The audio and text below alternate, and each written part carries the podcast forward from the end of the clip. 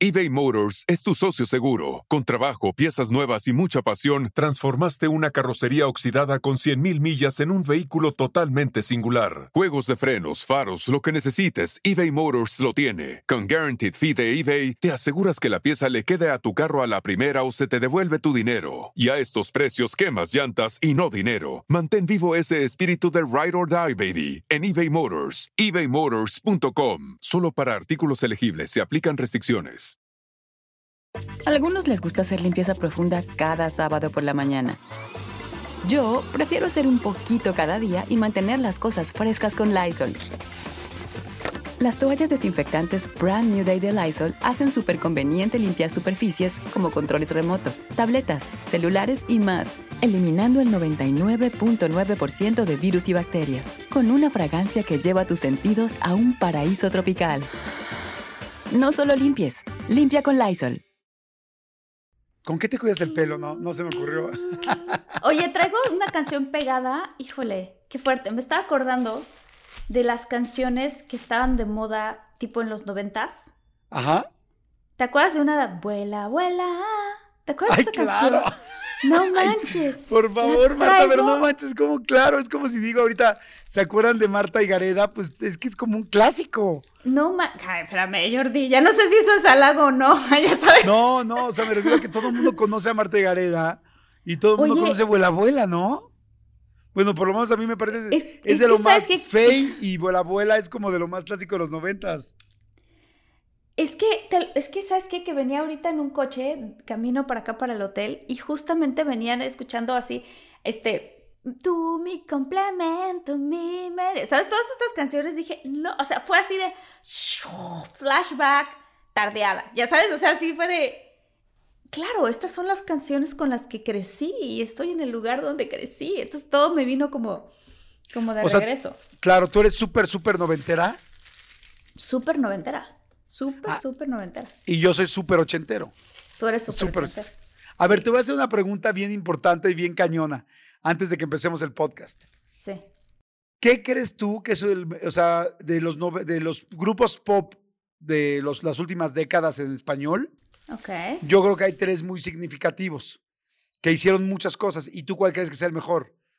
Eh, primero, Ok. este, Timbiriche, Ajá. que se sigue bailando en todas las bodas y todo y que lleva más de 40 años. Totalmente. Este, que, que empezó después eh, OV7, Ajá. que lleva 30 años vigente, o sea, que ha seguido. Sí. O RBD, que fue el grupo que internacionalmente más cañón la ha hecho. Híjole, es que todos, todos son muy buenos por diferentes razones. O sea, no tengo yo como una. O sea, ¿cuál creo yo que es más cañón? No lo sé. Bueno, se lo dejamos a los muchólogos y a los muchólogos Creo que, que, que nos contesten ellos y que piensen o que pongan aquí en los comentarios en YouTube los que crean que, que cuál es. A ver cuál gana. Sí, porque- y por, y por qué. ¿Y Y, por que digan qué? por qué. Porque mira, Timbiriche, por ejemplo, ha pasado ya por tres generaciones y la gente lo sigue cantando. Sí. Pero se pues terminó pronto, o sea, no Pero duró más creo de. yo que está, o sea, está entre OV7 y Timbiriche, siento yo, porque, porque RBD tampoco tuvieron tantos álbums, o sea, sacaron y de ahí ya terminó y cada quien se fueron para su rumbo, o sea, ¿sabes? Yo opino lo mismito que tú. Sí. o sí, sea, sí, yo como sí, que digo, no es por hacerlos menos, o sea, fueron un trancazo internacional impresionante, pero nada más de una época, o sea, no. No de O sea, en una boda, en una boda no hay 20 canciones de, OV7 de, de RBD que puedan poner y que Sí, todo el no. mundo se sepa. Pero Sí, sí, no. hay 20 canciones de Timbiriche que puedan poner y sí hay 20 canciones de, de OV7 que puedan poner. Sí, Y, pero a ver, ahí te va otro elemento.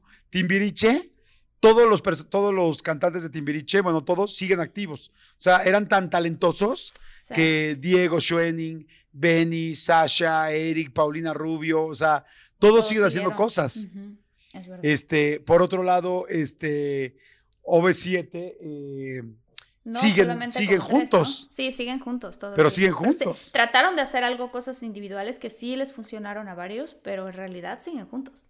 Sí. Sí, O sea, o sea ya, ya fueron tres veces los años que estuvo Timbiriche. sí, totalmente. Y RBD llegó a lugares donde jamás llegaron los otros dos. Entonces, bueno, ahí les dejo la pregunta.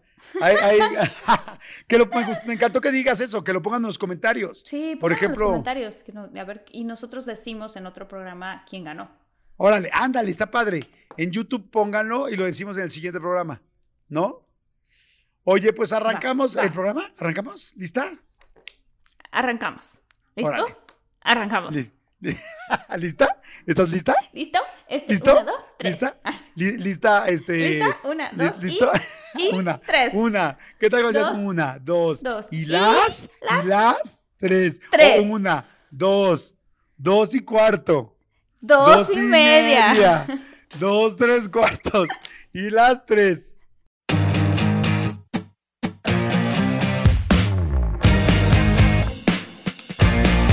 Bienvenidos, muchólogos y muchólogas. Esto es de todo mucho. ¿Cómo estás? Eh, Él es Jordi Rosado. y ella es Marta Higareda con una piel increíble que tiene. ¿Qué te hace en la piel, eh? La gente que le está viendo en YouTube, ¿en serio? Tienes como un cutis, pero neta de ¿Estás hablando en comercial muy A ver. perro. Me acabo de hacer un. Claro, vete. facial. Ya me voy, está bien, ya me voy. Vete. No, hombre, Oye, está gracias, impresionante. Tienes que verte. O sea, Gracias, véanla por favor en YouTube. Métanse a verla, sí está impactante, se los digo real. Oigan, va a estar bien bueno el programa de hoy, porque hoy el programa es algo distinto a lo que normalmente decimos. Si es un programa de breakdowns o un programa de crisis y momentos Crisis. difíciles que hemos tenido y cómo Crisis se- emocionales, ¿no? Ajá, y cómo se enfrentan o cómo los hemos enfrentado y cómo salir adelante de ellos, porque pues no es tan fácil, o sea, a mucha gente le pasa que yo creo que a todos en algún momento de la vida nos pasa un momento difícil de manejar y de controlar, ¿no? Sí, cómo no. O sea, creo que es algo natural del ser humano. En algún momento nos ha pasado, este, y que, y que simplemente, o sea, no es tan simple porque se siente horrible, pero que tus emociones toman control de ti. Y que, y que puede ser que por algún grave problema o por una ansiedad o por una cosa se te catapulta algo. Y entonces, ¿qué hacer al respecto? Es algo que a mí me interesa muchísimo hablar. Pero primero, pues contar. eh, qué ocurre en las, en las crisis emocionales y a qué se debe, Jordi. ¿A qué se debe? Oigan, si están buscando un nuevo celular, please, please, please no vayan a en la primera oferta que les pongan enfrente. ATT le da sus mejores ofertas a todos. Sí, a todos, ¿eh? A ti que hablas toda la noche con tu pareja. Eres de los míos. Y a ti que sigues haciendo swipe para encontrarla. A ti que también tienes selfies con todas las celebridades. Y a ti que tampoco te creen que grabaste un video de un marciano. ATT le da sus mejores ofertas en todos sus smartphones a clientes nuevos y existentes, porque conectar lo cambia todo. Las ofertas varían por dispositivo, sujeto a términos y restricciones. Visita att.com o una tienda para más detalles. Pues mira, yo creo que yo creo que llega un momento donde todo todo las emociones tienen un tope, ¿no? O sea, un tope donde cada quien es distinto y cada quien tenemos un diferente aguante, así como existe el, umbra- el umbral del dolor, que hay gente que ya ves que dicen que tiene el umbral muy alto, que el otro día me decía un doctor que se dice al revés, que cuando tú aguantas mucho el dolor, se dice que tu umbral es muy bajo y que cuando tú no Ah. aguantas nada el dolor, tu umbral es muy alto. Ah, wow. O sea, que es al revés, ¿no? ¿Tú cómo eres en tu umbral de dolor normal, físico? Yo tengo el umbral muy bajo entonces, o sea, aguanto bastante. Ah, ok. Y yo, pues en medio. En ni medio. mucho ni, ni, ni mucho ni poco. No, pero yo soy- sí aguanto bastante. Sí, yo, soy, sí soy medio chillón cuando las cosas se ponen duras. Sí. ¿no? Las mujeres como que aguantan mucho. Creo que las mujeres Oye, son más fuertes. Mira, por el estaba. simple hecho de, de estaba- dar a luz. Ah, no, bueno. Tú no podrías, Jordi. Pero ¿por qué yo nada más? ¿Por qué no dices también de tu novio? ¿Por qué nada No, más de mí? Ahorita no tengo novio. Pero los que has tenido tampoco aguantarían. ¿O Cory No, iba a aguantar? no, o sea, los, pues, los, Ah. por algo los hombres, por algo los hombres no dan a luz. ¿Te acordaste, verdad? Oye, a ver, voy a leerte Oye, pero bueno. Voy a leerte A ver. Dice aquí, dice, los síntomas del, del este, breakdown mental van de la mano de la ansiedad y el estrés. Es muy complicado llegar a colapsar mentalmente si no se ha convivido durante mucho tiempo con sintomatología ansiosa o exposición a estresores. Si esto sucediese, es necesario poner el freno, ya que se puede llegar al descarrilamiento emocional o al bloqueo. Wow. Está fuertísimo. O Ahora, sea, ahí sí. te va. Sí, o sea, eh, exacto, es como un límite que cada quien tiene. Yo, los, yo las cosas que a mí me han pasado, me han pasado varias veces que me he desconectado muy, muy fuerte. Una de las, yo creo que de las experiencias más fuertes que he tenido, más duras, fue este, una vez que mi papá ya te he platicado, no sé si alguna vez platiqué esto, pero mi papá tuvo problemas de alcohol muchos años, eso sí lo he platicado seguramente, pero llegó un momento donde mi papá entró a varias clínicas de rehabilitación y ya ves que cuando entras a una clínica, lamentablemente muchas veces recaes, ¿no? Hay recaídas de que, pues bueno, hiciste tu proceso, pero luego volviste a recaer. Es muy difícil quitarte una adicción y más con una sustancia como el alcohol o como las drogas. En el caso de mi papá era el alcohol. Y llegó un momento donde ya había recaído varias veces. Esto es algo que me duele hasta contarlo, pero mm, había recaído varias veces y la segunda o tercera vez que recayó lo llevé a una clínica donde me dijeron, ya no puede estar aquí. O sea, él ya tiene unos ataques emocionales muy fuertes, de, no, no emocionales, sino unos ataques de agresión muy fuertes. Entonces me dijeron, ya el alcohol ya pasó a un nivel no solamente de adicción, sino pasó a afectar su cerebro y este cerebro pues afecta su comportamiento. Entonces ya no puede estar aquí. Entonces lo mandaron a una clínica especial, este, que veía que donde sí lo aceptaban. En esa clínica llegamos y a los dos, tres días, no sabes la angustia que es eso, o sea, tú como chavo, como hijo de tus papás, estar hablando para pedirles, eh, para ver cómo está tu papá, cómo lo dejaste, como si lo dejaras en la escuela, en una guardería. Híjole, qué Es horrible, es horrible, horrible, horrible. Es de las cosas más feas que he pasado. Y entonces me dicen, no, muy bien el primer día. Al segundo día me dicen, no, ha estado muy mal, está muy agresivo. Y el tercer día me dijeron, ¿sabes qué? Me da mucha, nos da mucha pena, pero tienes que venir por él porque no puede estar aquí. Y yo, madre santa, entonces como si ya no, puede estar aquí. Ahí. Exacto, yo no podría estar ahí porque era muy agresivo. Sí, o sea, porque se ponía muy agresivo. O sea, en la clínica de adicciones donde aceptaban a gente agresiva, ya no podía estar porque estaba muy agresivo. Entonces ya voy, hablo y hablo con los doctores junto con mi hermana y entonces me dicen, el, nos dice el doctor, ¿saben qué? Pues es que lamentablemente ya llegó a un nivel muy alto, ya están muy, está muy lastimado o afectado su cerebro en ciertas partes de él por eso tiene un problema de ira y pues evidentemente al estar aquí, pues de alguna manera encerrado y, en abstinencia, pues se pone agresivísimo. Entonces, este, pues vamos a tener que llevarlo a otro lugar. Y yo, pues, ¿a qué lugar? Y ahí cuando me dicen casi, o sea, se me cae el alma, porque me dicen, tienen que llevarlo a un psiquiátrico. Qué fuerte. Y cuando me dicen, tienen que llevarlo a un psiquiátrico, fue, yo creo que el momento más cañón que he escuchado en mi, en mi vida. Y, este, y entonces me dicen eso y me... ¿Podemos jugar en el Geopa? Sí, mi vida linda. ¡Oh! ¡Qué lindo!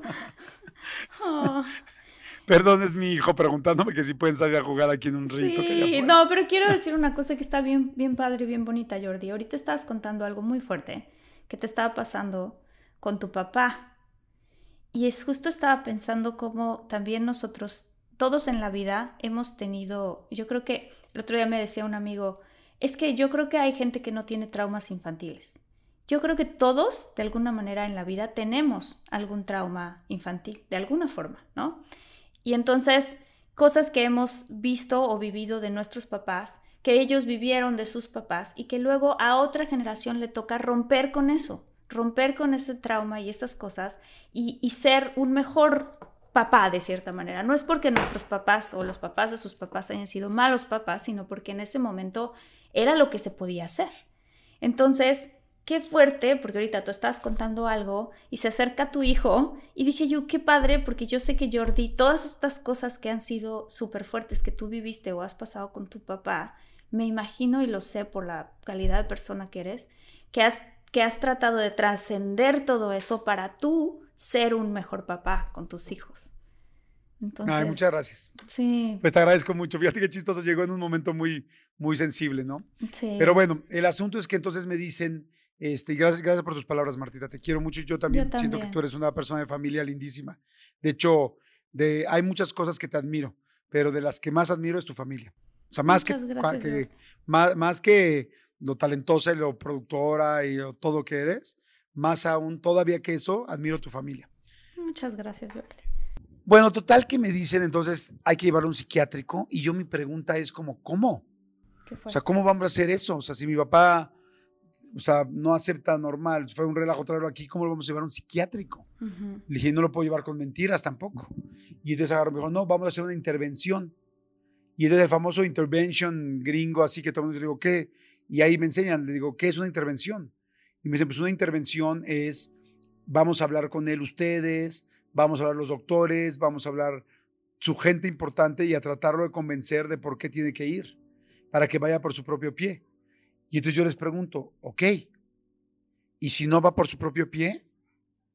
Y me dicen, no te preocupes, ya está, eso ya lo tenemos resuelto. Y yo, ¿cómo?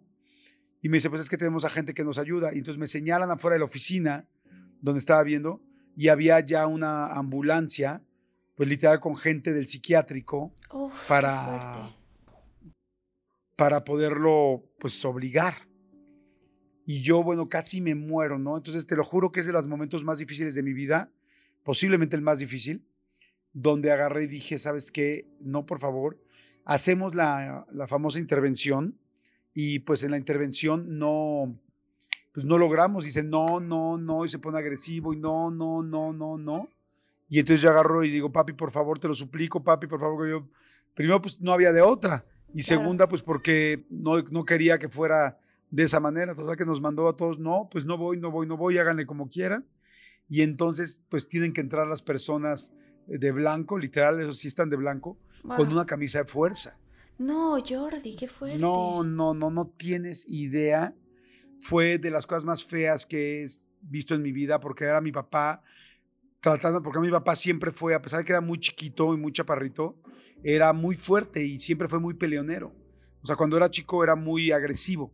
O sea, agresivo, nunca fue agresivo, yo jamás en mi vida lo vi agresivo, nunca en la vida me tocó ni con el pétalo de una rosa, pero él en su, infa- en su adolescencia fue muy agresivo, era como de mucha testosterona. Entonces, haz de cuenta que se despertó todo y los tres o cuatro enfermeros no podían contra él. O sea, no podían agarrarlo. Y una vez que lo agarran y le ponen la, la camisa de fuerza, que hasta, hasta es duro decirlo, ¿no? O sea, me da hasta pena. Este, agarran y, y él nos volteaba a ver con los ojos así de, por favor, se lo suplico, no. Entonces me decía como, mijito, no. Mi amor, no, por favor, diles que no. Y yo por dentro le decía, no. Y yo así aguantando, mi hermana al lado, yo sosteniendo a mi hermana así de la mano. Este, mi hermana creo que de plano se dio la vuelta y dijo, yo no puedo con esto. Y ya lo suben a la ambulancia y entonces me veía por la por el vidrio como diciéndome, ¿por qué? Y me decía como, sácame de aquí. O sea, sácame de aquí, por favor. Y yo así de, y yo ahí sí me acuerdo que me subí al coche y yo iba siguiendo a la ambulancia por atrás para que fuéramos al psiquiátrico. Y, a- ahí me dio un break. O sea, nunca en mi vida me había pasado eso. O sea, antes de subir al coche, o sea, se sube a la, a la, a la ambulancia y cuando yo voy a abrir la puerta de mi coche, me empiezan, por, es, creo que es la única vez en mi vida que me ha pasado eso, a temblar las piernas. O sea, no me podía mantener parado. O sea, este asunto de me temblaron las piernas, yo no sabía que es literal, o sea, que no solamente es una frase, o sea, es real, me temblaron las piernas de que me estaba quebrando, así, ahora entendí cuando alguien le da una noticia muy fuerte. eBay Motors es tu socio seguro. Con trabajo, piezas nuevas y mucha pasión, transformaste una carrocería oxidada con 100.000 millas en un vehículo totalmente singular. Juegos de frenos, faros, lo que necesites, eBay Motors lo tiene. Con Guaranteed Fee de eBay, te aseguras que la pieza le quede a tu carro a la primera o se te devuelve tu dinero. Y a estos precios, quemas llantas y no dinero. Mantén vivo ese espíritu de Ride or Die, baby, en eBay Motors.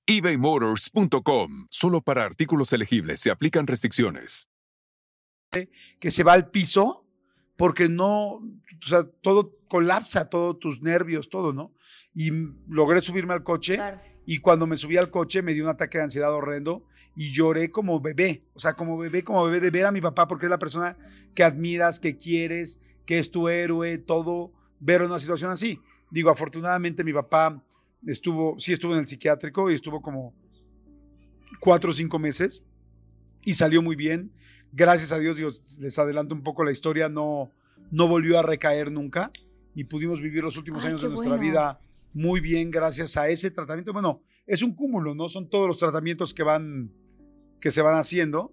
y este, claro. pero ese momento, ahí fue un breakdown mío tremendo y llegó un momento donde tuve que, que después decir, a ver, Jordi, ¿qué puedes hacer? No puedes hacer nada, no depende de ti, tú no puedes controlar esto, todas las decisiones que se toman en la vida tienen consecuencias y tu papá tomó la decisión de tomar Sí. casi 40 años alcohol, entonces eso no, no me quita el dolor, pero es, o sea, ánimo. O sea, tienes que levantarte y decir, yo no puedo controlar esto y lo único que puedo hacer es darle lo mejor a mi papá y aunque me duela en el alma ahorita, lo mejor Sí. para mi papá es esto. ¿no? Sí, sí, sí, sí. Híjole, qué, qué fuerte, qué fuerte, qué fuerte lo que acabas de contar. Porque aparte son cosas que sientes como que fuera de tu control, ¿no? Creo que tendrá mucho quizás que ver que una crisis nerviosa venga por eso, por algo que tú sientes que no, pues que no puedes controlar. O sea, absolutamente. Yo fíjate que a mí me pasó una cosa, este, y gracias por compartirlo, Jordi, porque debe ser No, no, al contrario. no manches, algo súper sensible. Y creo que Pues- también en, en nuestra comunidad, como de muchólogos y muchólogas, eh, creo que a la gente, a todos nos han pasado cosas. A veces luego nos ven en el Instagram o ya sabes, como toda la vida parece feliz, pero no, también hay muchas cosas que han sido y que son fuertes. Todos, todos, no importa la, la profesión que tengamos, tenemos también momentos que han sido traumáticos y crisis emocionales. Sí, claro, por supuesto, ¿no? De hecho, de hecho, para mí el Instagram y el Facebook y todo eso, y soy parte de eso, es, es durísimo porque en realidad nos hace ver y creer que la vida de todos es feliz y, y que todo es perfecto. Y pues no, o sea, es perfecto para esa foto, es perfecto con tres filtros, es perfecto con un momento en la vida. Hay gente que toma y toma fotos y luego las va repartiendo en la semana o en el mes y tú juras que todos los días está feliz. No, pues esas fotos las hizo tres días que se fue de vacaciones y te las va repartiendo toda la semana y tú juras que tu vida es miserable porque la otra persona se la pasa siempre bien, ¿no? Pero yo lo que le digo a la gente es como todos vamos a pasar por crisis y todos vamos a pasar por momentos difíciles y hay una, pues como no es oración, es como una frase que me gusta mucho que es, eh, bueno, sí, sí es oración, este que es, eh, Señor, ayúdame a, ayúdame a cambiar. No, Oh, ah, el de a ver las cosas que, ¿cómo es? A ver. ayúdame Dame a la cambiar. sabiduría, es el de dame la sabiduría, ¿no? De ver la diferencia. De, ajá, de ver la diferencia entre las cosas que puedo cambiar. Oye, seguro ahorita los muchólogos están, muchos se la saben y me dicen perfecto, ¿no? Este, como a cambiar. Es, A ver, ahí la es tiene. esta, es, este, yo, yo, yo la tengo en inglés. Dice, este, pero lo puedo traducir. Dice, Dios, dame la serenidad para aceptar las cosas que no puedo cambiar. La, el coraje o la valentía de cambiar las cosas que puedo y la sabiduría para saber la diferencia. Sí. Y la sabiduría para distinguir la diferencia. Ahora ¿no? lo voy a decir en inglés. A ver. Para, para distinguir la diferencia, sí, exacto. Ahora en inglés dice, God grants me the serenity to accept the things I cannot change, the courage to change the things I can, and the wisdom to know the difference. Está Wow. Bien bonita, Pues sí. bien la- bonita. Sí, la verdad que sí, pues hay cosas que uno no puede cambiar y, y a veces una crisis es necesaria también porque pues también tu sistema eh, choca, o sea, llega un momento, dices, ya no puedo más, ¿no? Y necesitas, eh, a veces necesitas terapia, a veces necesitas ayuda de alguien emocional, a veces de, al- de alguien, de, un religi- alguien religioso o de lo que tú creas para poder tranquilizarte, a veces necesitas este, meditar, respirar, darte tiempo, hacer ejercicio, o sea, pero pues es normal que nos den de repente esos bajones tremendos, ¿no, Martita? Sí, sí, es normal. Yo voy a contar uno que me pasó a mí que, que dije, híjole, esto nunca lo había vivido, yo no sabía que era estar así, que fue cuando el día que falleció mi abuelita. La abuelita que tanto cuento en, eh, en el podcast, este, fue súper fuerte porque creo que también lo he contado y que a mí yo tengo sueños premonitorios. Entonces esa mañana yo me desperté soñando que mi abuelita se moría. Y soñé cómo se moría y todo el rollo. Y entonces me fui yo a grabar a una grabación de una película que yo estaba haciendo doblaje, de una película que se llama Cigüeñas, Storks se llama la película. Este que la doblamos Luis Gerardo Méndez y yo. Entonces llego yo a la grabación, pero fíjate qué fuerte, ¿no? Yo me despierto, sueño que fallece mi abuelita, le cuento a Cory, que en ese entonces estábamos él y yo juntos, y le digo, oye, estoy súper sacada de onda porque tuve uno de estos sueños que tienen esa como calidad de luz extraña, que yo sé que son sueños como que no son sueños, es una cosa rara. Y soñé que mi abuelita se moría. Y entonces, este, pero yo ya estaba llegando tarde a mi, a mi grabación. Entonces llego a la grabación y en plena grabación, de repente me pasó una onda como de que paré este, nada más porque sí, Jordi, ¿eh? o sea, como no tenía ganas de ir al baño, no tenía nada, simplemente paré porque empecé a sentir aquí como una emoción súper grande en el pecho. Enorme, enorme, una emoción súper grande. Y salgo y voy al baño y yo nunca hago este tipo de cosas, pero te lo juro que empecé a rezar. O sea, así de, no es que nunca, a mí me, o sea, sí rezo naturalmente en mi vida, pero nunca rezo de la forma en la que de la nada me entra unas ganas de rezar, pero súper fuertes, ¿no? pero con, no creas que con dolor, sino con un agradecimiento inmenso. Entonces, rezo así en agradecimiento, así, rezo, rezo. Y luego, después de que pasa eso, dije yo, qué raro, ¿no? O sea, qué raro que hice esto, ¿no? O sea, como que fue de la cosa más extraña. Entro a la grabación y en ese momento empiezo a grabar otra vez y en ese momento tocan a, tocan a la puerta y empieza a sonar mi celular Contesto yo a mi celular y mientras los técnicos del lugar de grabación donde estábamos abren la puerta y en mi celular era mi hermano que me estaba contando que mi abuelita acababa de fallecer.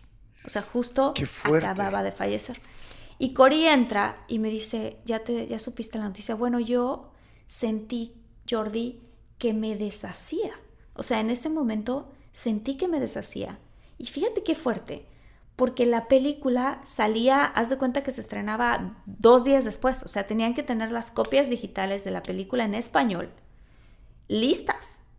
Y entonces no había ningún otro día, o sea, yo tenía que acabar esa grabación en ese momento, porque al otro día era el funeral y al otro día, ¿sabes? O sea, no había manera de que yo no terminara de grabar. Entonces, fue súper fuerte para mí, porque yo estaba en shock, yo realmente estaba en shock. Y me faltaba grabar 15 minutos más, o sea, hasta cuenta, no me faltaba casi nada. Y entonces me entra ese shock, me entra ese shock, me entra ese shock. Yo tenía muchas ganas de llorar, pero todas las, haz de cuenta que las este, bloqueé. Capas. O sea, ah, ah capas y sí, bloqueo, bloqueo, bloqueo con, con estrategias de programación neurolingüística, que un día deberíamos de hablar de eso en uno de nuestros episodios, porque es interesantísimo. Y entonces regreso a grabar termino de grabar, fíjate qué fuerte, o sea, esto es algo muy fuerte porque tú quieres llorar, quieres sufrir, quieres vivir, quieres salir corriendo, quieres agarrar un avión, quieres ir, o sea, ir a donde está tu familia y yo no podía hacerlo. Entonces, finalmente termino de grabar y entonces empiezo a hacer como las llamadas que tengo que hacer. Obviamente a, la que sí le marqué en ese instante fue a mi mamá. O sea, eso sí, no fue de que, obviamente mi mamá y hablé con mis hermanos, ¿no? Pero de ahí grabar porque dije, tengo que acabar lo más rápido posible para yo poder ya salir y estar con mi familia. O sea... ¿Y no te estaba costando mucho trabajo grabar con todo lo que traías en la cabeza? Pues es lo que te digo, fue muy difícil porque tuve que aplicar técnicas como de autohipnosis que yo sé porque mi papá me las ha enseñado, de tapping, de muchas cosas que tuve que hacerme en ese momento para no colapsar. O sea, porque si no yo no iba a poder. Y, les, dije. Les dijo que tuvo un problema muy serio. Claro, no todos se enteraron, porque cuando entró Cory y lo dijo, yo estaba terminando de colgar con mi hermano y entonces habló con los él para que él lo dejaran entrar hasta la cabina donde yo estaba grabando, él tuvo que hablar con varias personas. Entonces ya para cuando él llegó a mí, ya la demás gente ya sabía. Claro. Entonces, este, me super mega, o sea, viene esto, hablo con mi, hablo con mi mamá, hablo con mi hermano, hablo con mi hermana y de repente me, digo, ¿no? Me dicen ellos con toda la pena del mundo, imagínate, lo sentimos mucho, pero tenemos que terminar de grabar. O sea, wow, qué fuerte. Súper fuerte. Para mí fue así de no manches en qué momento de mi carrera estoy. No quiero platicar mucho más a lo largo porque son de esas cosas que si cuento me dan ganas de llorar. Ajá. Pero, este, lo que sí puedo contar es que termino la grabación en 15, la hice más rápido que en 15 minutos. O sea, fue así de pa, pa, pa, pa, ya, acabemos esto. Y entonces, en ese momento, me entra como una especie como de colapso extraño que yo nunca había vivido, porque era un, un lloro pero mi cuerpo se resistía, pero al mismo tiempo yo quería llorar. Una cosa súper rara. Llegué a la casa a empacar para salir al, aeropuerto inmediatamente, agarrar lo primero que podía. Y en, cuando llegué a la casa, Jordi, esto es lo que yo, o sea, nunca había vivido. Empecé a sentir que por más que yo respiraba, me faltaba el aire. Ajá. Nunca lo había vivido eso. O sea, una especie como de que el aire no me alcanzaba. O sea, yo decía, me voy a desmayar porque no me está llegando el suficiente oxígeno. O sea, pero todo era psicológico. realmente todo era psicológico, porque yo respiraba y claro que estaba respirando. Entonces, Cory, muy padre, este, me agarró así como de la cara y me dijo, empieza a seguir, y me agarró la mano y me la puso en su pecho, y me dijo, empieza a seguir mi respiración. O sea, respira al mismo ritmo que yo y exhala. Respira profundo y exhala. Y agarra aire desde el abdomen, llena, llena, llena los pulmones lo más que pueda, saca todo el aire hasta el fondo y vuélvelo así. Y lo empezamos a hacer juntos, ¿sabes? Este tipo de respiración. Y en ese momento ya pude por fin como que regresar a mis cinco sentidos. Porque antes de eso yo estaba, no sé cómo explicarlo. O sea, se cuenta como que si me hubiera salido de mi cuerpo, pero al mismo tiempo no me alcanzaba el aire, pero al mismo tiempo... Una cosa espantosa que yo sé que mucha gente ha vivido. O sea, mucha gente que nos ha escuchado en este momento, que nos está escuchando, muchos de los muchólogos, seguramente han vivido un momento así y se siente eBay Motors es tu socio seguro. Con trabajo, piezas nuevas y mucha pasión, transformaste una carrocería oxidada con 100.000 millas en un vehículo totalmente singular. Juegos de frenos, faros, lo que necesites, eBay Motors lo tiene. Con Guaranteed Fee de eBay, te aseguras que la pieza le quede a tu carro a la primera o se te devuelve tu dinero. Y a estos precios, quemas llantas y no dinero. Mantén vivo ese espíritu de Ride or Die, baby, en eBay Motors. ebaymotors.com. Solo para artículos elegibles se aplican restricciones siente muy feo. Claro, me encanta lo que te dijo de la respirada, porque es una técnica que no se me hubiera ocurrido y está padre saberla para todos. Y sabes qué? que ahorita lo que dijiste, yo creo que a todo mundo, no sé si a todo mundo, pero yo creo que a gran parte de las personas, algún día hemos tenido una decepción amorosa muy fuerte. Alguien que te terminó cuando menos te lo imaginabas, alguien que era tu vida, alguien que quizás no era la mejor pareja, pero ya era súper codependiente tú de esa persona y que de repente te truenan, te terminan. Y estoy seguro que mucha gente ha tenido un breakdown o ha tenido esos bajones o estos, este, pues sí, este, momentos tan difíciles cuando alguien los terminó. Porque yo alguna vez a alguien me dijo que había terminado con otra persona, me decía, es que en serio no puedo respirar. O sea, me cuesta trabajo hasta respirar de pensar en que esa persona ya no está conmigo y que me dejó porque yo me equivoqué y tal, y lloraba y lloraba y lloraba. Y la vi en una crisis como nunca en mi vida he visto a alguien y decía, y yo también he estado en crisis así cuando... Yo también he estado en crisis así, ¿eh? Ajá. Sí, he tenido, es fuerte, ¿no? A mí me pasó hace poco, Jordi, a mí me pasó hace poco. los muchos los que escuchan en algún momento, en, sobre todo en la temporada pasada de nuestro podcast, hablaba muchísimo yo de David.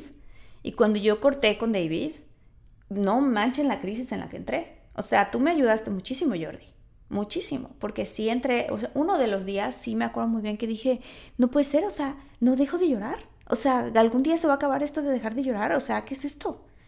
Y sí, creo que eh, sobre todo nos podemos dar nosotros nuestro, nuestro tiempo. O sea, lo que pasa a veces es que uno evita llorar, ¿no? Como que el cuerpo, el cuerpo te está pidiendo llorar porque hay emociones que tienes atrapadas y el cuerpo tiene que transformarlas y sacarlas de alguna manera de tu cuerpo. Esa es la realidad. Y si tú te bloqueas para no llorar, o tratas de no llorar, estás teniendo una lucha con tu mismo cuerpo. Entonces, no se trata de que llores, ¿no? Por tres días seguidos o cinco días seguidos, pero que sí digas, ¿sabes qué? Me voy a poner un tiempo. De verdad un tiempo en donde me deje, me suelte, me suelte, me suelte, llore lo que tenga que llorar y luego empieces a respirar. Y empieces a hacer como, hay una respiración padrísima, que es como, como si fuera la respiración del suspiro, que literalmente como que respiras y sacas todo como... Ah, pero así hasta... O sea, hasta todo, todo, todo. Hasta que no te quede ni una, ni una gotita de aire.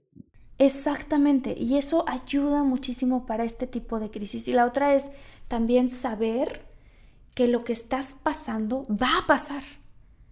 Que este es un momentito detenido en el tiempo, pero que, pero que en un futuro vas a voltear a ese momento donde te sentías muy mal y vas a saber que estás bien. O sea, como tratar de hacer eso que, en programación neurolingüística se llama disasociarse, que es después de que lo sientes, ya que lo lloraste, ya que empiezas a respirar y te enfocas en tu respiración, entonces te imaginas casi como si estuvieras afuera de tu cuerpo y te ves a ti mismo en la silla que estás sentado, ¿no? Con la ropa que estás vestido, como eres un ser súper hermoso que en ese momento está teniendo un momento muy fuerte, pero que está tratando de salir de ello y que estás respirando y que estás haciendo eso y te puedes ver a ti mismo y quererte muchísimo y darte todo el amor que está disponible para ti, pero es, una, es literal una técnica de desasociación. Wow, wow, me encanta que lo digas porque sí, yo creo que a todos nos funciona y todos necesitamos estos tips y esta información. Por eso queríamos hacer este, este episodio hoy de algo pues muy profundo que a todo el mundo nos pasa y que nos cuesta trabajo, ¿no? Fíjate que a mí, a mí me pasó uno eh, distinto, que no sé si te ha pasado a ti, pero seguramente a muchos muchólogos y muchólogos les ha pasado en el trabajo. Yo cuando escribí el libro, yo escribí primero dos, los, los libros de adolescentes y fueron un exitazo y fue realmente algo como pues ya todos sabemos que cuando tienes un gran éxito la primera vez, este, la segunda vez tienes mucha tensión, ¿no? Porque pues, las segundas partes, ¿no? es como no hacer No Manches Frida 2 o no sé, o sea... Sí, que salga bien. Sí, ya, ya sientes un cierto compromiso fuerte porque si a la primera vez le fue muy bien. Entonces, bueno, el asunto es que yo eh, de repente ya había escrito los libros para adolescentes, nos había ido muy bien. los papás me decían, escribe para los adultos, escribe para los papás de los adolescentes, escribe para nosotros, nos gusta cómo escribes, escribe para nosotros. Y después este, la editorial me dice, oye, estaría padre que escribiéramos eh, ahora para los adultos. Entonces, la verdad es que yo tenía pues mucha preocupación porque decía, madres, o sea, ¿qué pasa si no soy suficiente para los adultos? O sea, quizá los libros pegaron muchísimo y todo porque a los adolescentes les gusta mucho cómo hablo o conectamos muy bien y la pasamos increíble. Pero ¿qué pasa si en realidad un adulto le da flojera leerme? Entonces te, te empiezas a como enfrentar mucho a ti mismo. Para no hacerles muy largo el cuento, que no sé si lo pueda lograr, pero voy a intentarlo.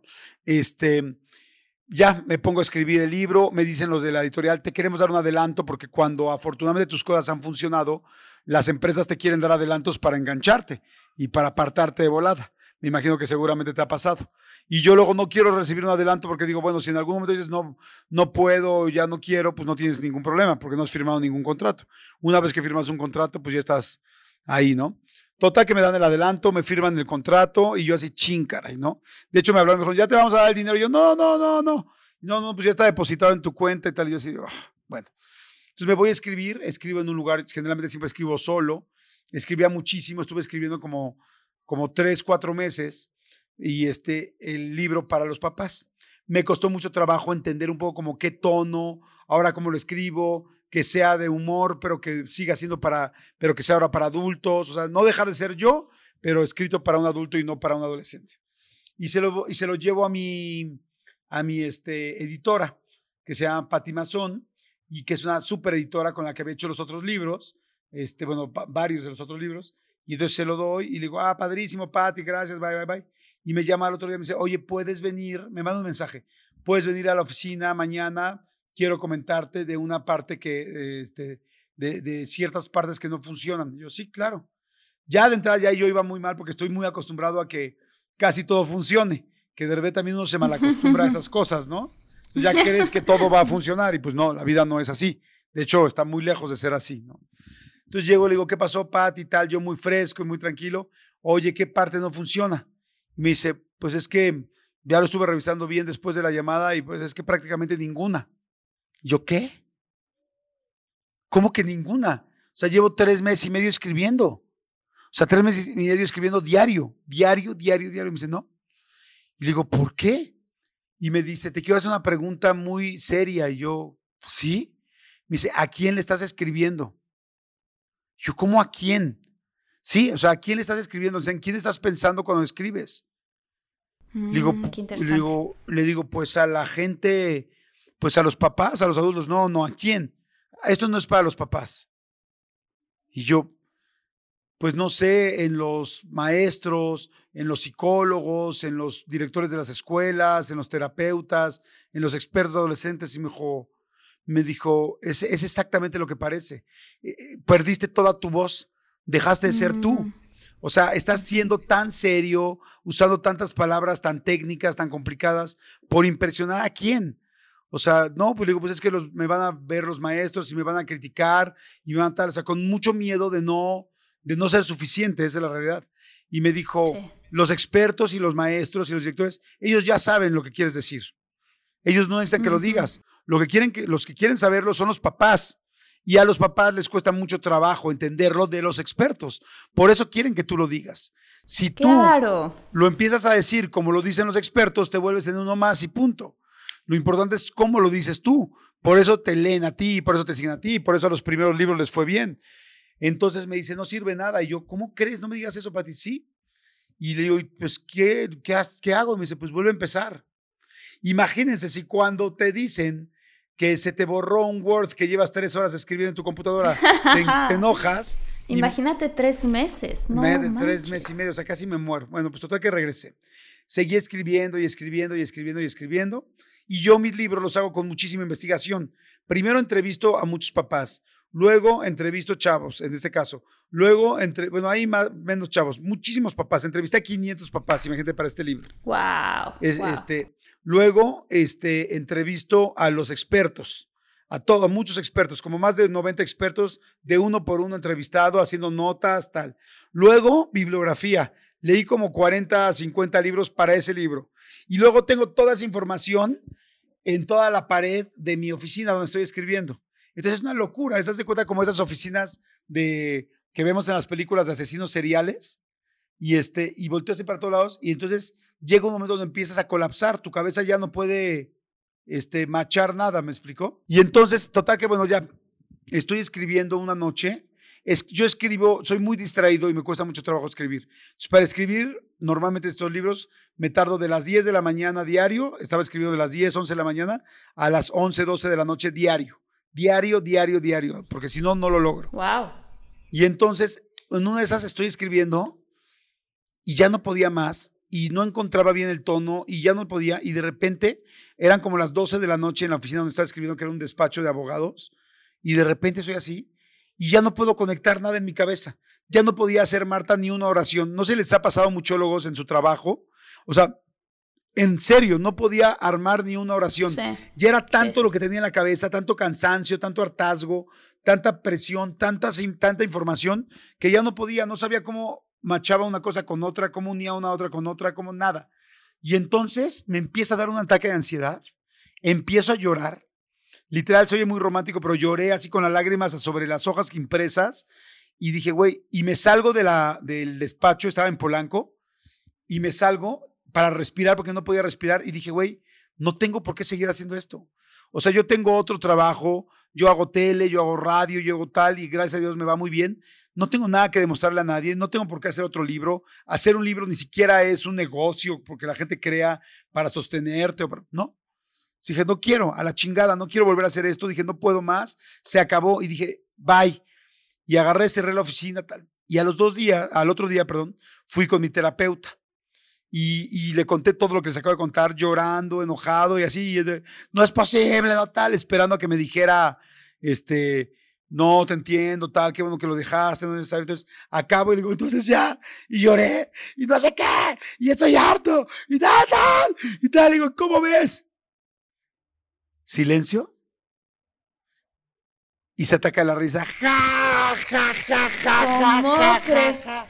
Y yo, ¿qué te pasa? ¿Por qué te ríes de mí? O sea, vengo a que me consueles, o sea, y te ríes y además te pago, no chingues, ¿no? Ay, ¿por qué se reía, Jordi? Y se ataca, se acaba de reír y me dice, me dice, estás muy chistoso. Y yo, ¿por qué? Me dice, qué chistoso estás. Y yo, ¿por qué? Me dice, ¿creíste que iba a ser fácil? O sea, ¿en serio creíste que iba a ser fácil? Tienes dos libros extremadamente exitosos. Estás cambiando a un tercero. Estás cambiando de público y tal. ¿Y creías que iba a ser fácil? Pues evidentemente no, cabrón. Claro que no iba a ser fácil. Y me dice, este, ¿qué flores te gustan? Y yo, ¿qué? ¿Qué? Sí, ¿qué flores te gustan? Y yo, pues me gustan mucho las lavandas. Y me dice, perfecto. Tú quieres llegar a la cima del Everest, pero quieres que el camino esté pavimentado y que a, la, a, a los costados del camino esté lleno de macetas con, con, lavandas. Me dijo, no, pues estás muy chistoso. Me dijo, pues claro que va a ser difícil, claro, claro que va a ser complicado. Dije, pero es que me dio un ataque de ansiedad. Me dijo, claro, ese ataque de ansiedad que te dio, ese punto que te dio, es el punto donde la mayoría de la gente se regresa. Es el punto donde la mayoría de la gente que intenta hacer algo grande no puede más y se regresa. Uh -huh. Entonces me dijo, precisamente por eso no hay tanta gente que haga un tercer libro cambiando tal, haciéndolo así, y, o uno, o una película, o una presentación, o una, no sé, en lo que trabaje cada muchólogo o muchóloga que me está escuchando. Me dijo, ese es el punto donde la mayoría de la gente no pasa. Entonces me dijo, me dijo, tú, ¿sabes qué necesitas? Necesitas dormir, necesitas comer bien, necesitas descansar tres días y vas y te vuelves a sentar, cabrón. Me dice, porque si lo pudiste hacer dos veces, lo puedes hacer tres o cinco. Y claro que puedes. Y entonces, bueno, llegué, me senté, o sea, hice lo que me dijo, descansé tres, cuatro días, regresé, me volví a sentar literal con miedo y, y hice el libro. Y cuando entregué el libro, lo entregué temblando con las manos, o sea, me temblaban las manos. Cuando lo entregué, por primera vez no quería que me dijera nada porque me sentía, no sabía si lo que estaba había mandado era bueno o era lo peor que había hecho en mi vida. eBay Motors es tu socio seguro. Con trabajo, piezas nuevas y mucha pasión, transformaste una carrocería oxidada con 100.000 millas en un vehículo totalmente singular. Juegos de frenos, faros, lo que necesites, eBay Motors lo tiene. Con Guaranteed Fee de eBay, te aseguras que la pieza le quede a tu carro a la primera o se te devuelve tu dinero. Y a estos precios, quemas llantas y no dinero. Mantén vivo ese espíritu de Ride or Die, baby, en eBay Motors. ebaymotors.com. Solo para artículos elegibles se aplican restricciones. Así me sentía yo. Lo entregué, lo sacaron, lo publicaron y es posiblemente mi libro más vendido. Ese, ese en específico. Pero, pero es el, libro es para papás adolescentes se, se llama. ¿Cómo se llama? Se llama Renuncio. Tengo un hijo adolescente y no sé qué hacer. Este, y digo, lo pueden pedir en Amazon, en cualquier lugar. Renuncio, tengo un hijo adolescente y no sé qué hacer. Pero quiero decirles que aprendí algo fantástico aprendí algo que nunca había pensado yo en mi vida y es, esta mujer, esta psicóloga me enseñó a ver que precisamente cuando sientes ese ataque de ansiedad en el trabajo, es porque estás llevando a tu ser a hacer una capacidad de algo que sí tienes, pero que está en su límite de lo que has probado hasta este momento en la vida. Mm, Entonces, cuando tú sientas que ya no puedes más, es porque estás a punto de lograr algo que nunca en tu vida te imaginaste que puedes lograr. O no manches, Jordi, se me pone la piel chinita. O sea, es esa, es esa frase de la vida, o sea, la vida empieza justo al límite de tu zona de confort. O sea, claro, Jordi, porque si estás en el momento como más clave, yo, yo viví dos momentos así cuando estaba, cuando estaba haciendo Cásese quien pueda y cuando estaba haciendo No Manches Frida 2, que estaba como productora, como escritora, como actriz, moviendo todo un crew súper grande y así. Y tuve dos momentos donde sentía yo que de verdad me daban ganas de salir corriendo, nunca más ser actriz, nunca más escribir nada. Ya sabes, o sea, como de decir, ¿por qué escogí esta carrera? ¿No? Porque tanta responsabilidad y tantas cosas que tenía que hacer. Y me acuerdo que también, o sea, yo viví dos momentos que Temblaba Jordi en la noche, después de grabar las escenas con 25 problemas, un huracán que se nos atravesó cuando filmábamos No Manches Frida 2, se nos cayó una grúa, se nos cayó una, una luz grandísima, por poco le cae encima a una persona. Imagínate cómo me puse yo, porque si algo a mí me importa mucho es la gente, es el crew. Estaba lloviendo, casi se electrocuta alguien. Es una cosa que de verdad yo dije, qué gran responsabilidad, ¿no? Y, este, y, y, y, pues con tanta gente, y todos, y mi amigo Omar, y todos los actores, y un director español que habíamos traído, y la película filmándose en la playa, o sea, una cosa. Y me acuerdo esa noche, un poco como lo que tú estás diciendo, que yo temblaba y decía, me, o sea, literalmente tengo ganas de salir corriendo, irme a vivir a algún lugar en África o algún lugar en España o en Australia o irme lo más lejos que me quiera yo ir para deshacerme de tanta responsabilidad, ¿en qué momento me metí en esto? Y, me acuerdo perfecto que mi papá, en una de las ocasiones, fue mi papá el que habló conmigo y me dijo, hija, cuando cruzas esa barrera, te das cuenta que del otro lado hay bien poquita gente que ha cruzado esa barrera y que eso puede hacer esa diferencia de, la carrera que tú sueñas y la que buscas. No se trata que sacrifiques toda tu vida y que ya, y siempre vivas noches como esta. O sea, o que tú, ¿sabes? Que, que, tengas muchas de estas crisis seguidas diarios. Eso no puede, no puede existir.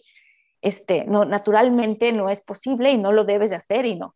pero cuando estás en ese momento donde sientes que tienes unas ganas de renunciar, es porque estás así de cerquita de encontrar el oro o de encontrar la felicidad. Entonces eso me acuerdo muy bien, me contó una historia mi papá bien bonita de un, de un señor que estaba, literalmente le habían dicho que había oro y que él tenía que cavar y cerca de un río y a ver si podía encontrar y a ver si y él estaba cavando, cavando, cavando, cavando y cavó durante meses y durante meses y durante meses y nunca encontró nada y se fue.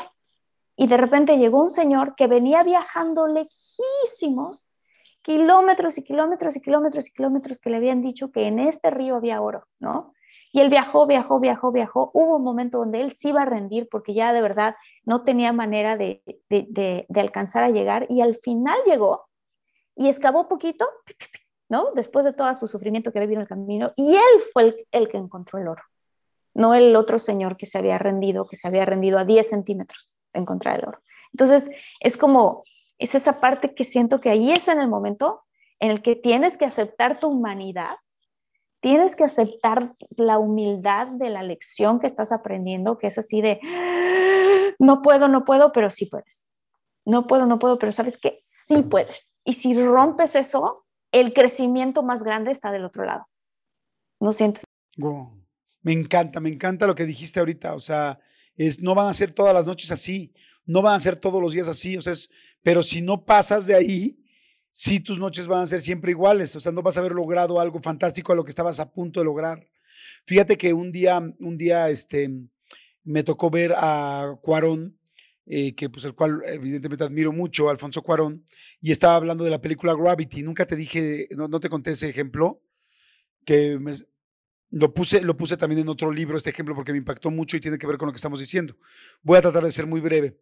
Este, bueno, yo cada vez que digo voy a tratar de ser muy breve, ya los muchólogos saben que eso no es real, ¿no? Oigan, bueno, el asunto es que dice este Cuarón que cuando, cuando él se propuso hacer Gravity con su hijo Jonás, que fue el que la escribió, se propuso hacer la película más realista que existiera del espacio al día de hoy, o sea, en la historia. Entonces se, se propuso hacer eso. Entonces hacen la historia y empiezan a filmar, por supuesto ya pues el mega estudio, contratan a George Clooney, a esta mujer, este, ¿cómo se llama? Eh, a Sandra Bullock y tal, tal, ¿no? Y entonces empiezan a filmar y a filmar y de repente se dan cuenta que pues para hacerla muy real querían que todo se viera, que todo el espacio se viera realmente como es el espacio. Negro, ¿no? Este, Completamente. Pues, eh, no, con todas las estrellas. Eh, ah, ¿te refieres a eso? Ah, ya, ya te entendí. Yo de aquí. Ajá, ajá. Entonces, pues ya tenían todo planeado y hacen todo un desmadre de superproducción y efectos especiales para que realmente se mueva el espacio como se debe mover, porque ya habían pensado en el espacio, los planetas, cómo se mueven los planetas, hacia dónde está moviéndose cada estrella, hacia dónde se está moviendo cada planeta, hacia dónde todo, ¿no? Y este, y luego eh, cómo flota la persona, cómo el cuerpo flota de un lado, del otro, tal, o sea, ya todos los elementos ya los tenían resueltos. Pero cuando empiezan las primeras escenas, se dan cuenta que había otro problema. Y el problema era que el casco de Sandra Bullock es un casco que es de espejo. Y entonces en el espejo se tenía que ver todo lo mismo al revés. Entonces era un mega pedo, porque ya habían resuelto no sé cuánto en año, no sé cuánto tiempo, toda la parte de atrás y ahora resuelven al frente todo invertido. Entonces fue, no manches, esto está imposible.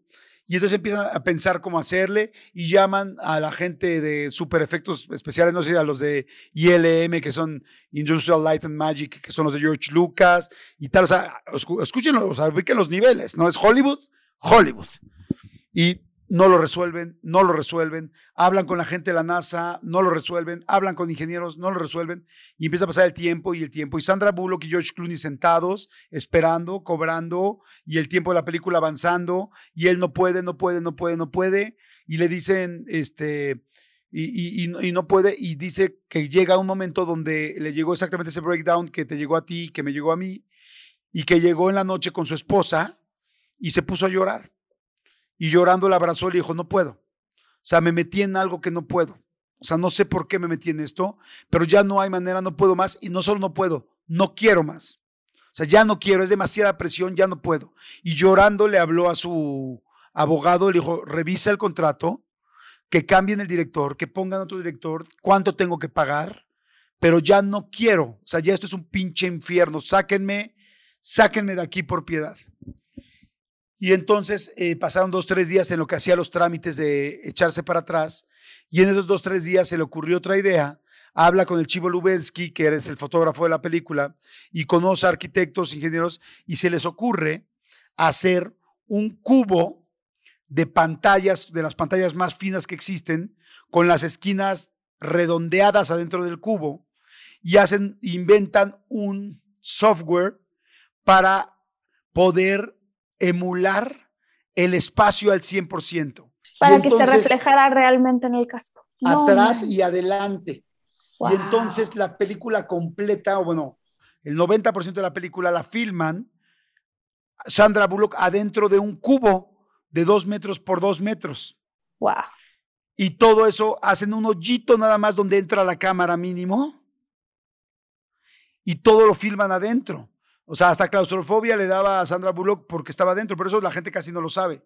Y entonces hace eso, lo filman así, termina así la filmación y la película recibe, no me acuerdo si ocho o diez nominaciones al Oscar y Alfonso Cuarón recibe como nunca en su vida las nominaciones más grandes de su vida, recibe los premios más grandes de su vida y la única vez que se ha subido con dos premios Oscar a un podium, él suyo solamente porque se llevó mucho más la película, es esta vez cuando ya no podía más, cuando estaba en ese momento donde es o ahorita, o sea, estás a punto de hacer lo que nunca habías hecho, ni tú ni nadie. Sí, totalmente. Pero es, sigues o, te pandeas, ¿no? O te pandeas, sí, sí, sí, sí, sí, pero si sigues lo que hay del otro lado, es espectacular.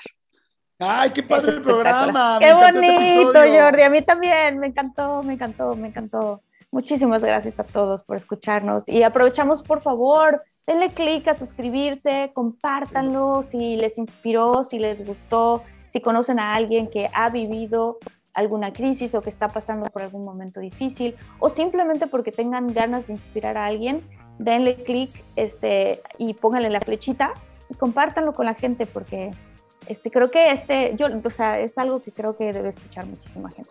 Sí, yo también creo que este nos puede ayudar mucho, puede ayudar mucho a todo el mundo, empezando por nosotros. Así que compártanlo, compártanlo. Gracias Maite Ocaña por ser súper muchóloga. Gracias Rocío Paola. Mira, Elías, tráete, trae al gato, ven, tráelo. Trae botas, trae botas. Ya, perdón, adelante, Martita.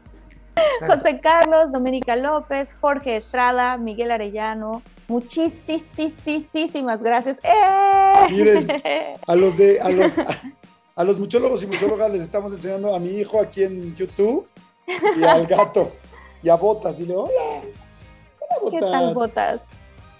Bueno. ¿Qué tal el Botas que es un gato que es del vecino? Oye, gracias Martita. Nos escuchamos en el siguiente y gracias a todo, a todo el mundo.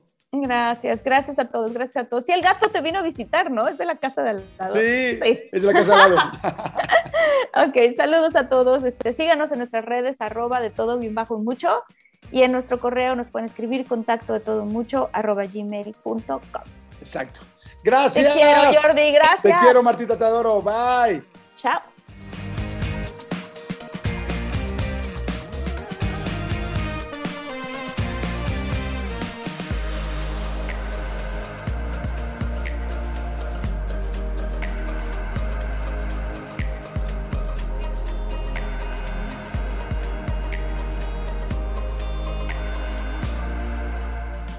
Emmy award winning John Mullaney presents Everybody's in LA, a special run of six live episodes created by and starring Mullaney that'll stream live on Netflix during the Netflix is a Joke Fest. The comically unconventional show will feature special guests where John Mullaney explores the city of Los Angeles during a week when every funny person is in it. Watch John Mullaney Presents Everybody's in LA, debuting May 3rd live at 7 p.m. Pacific Time, only on Netflix.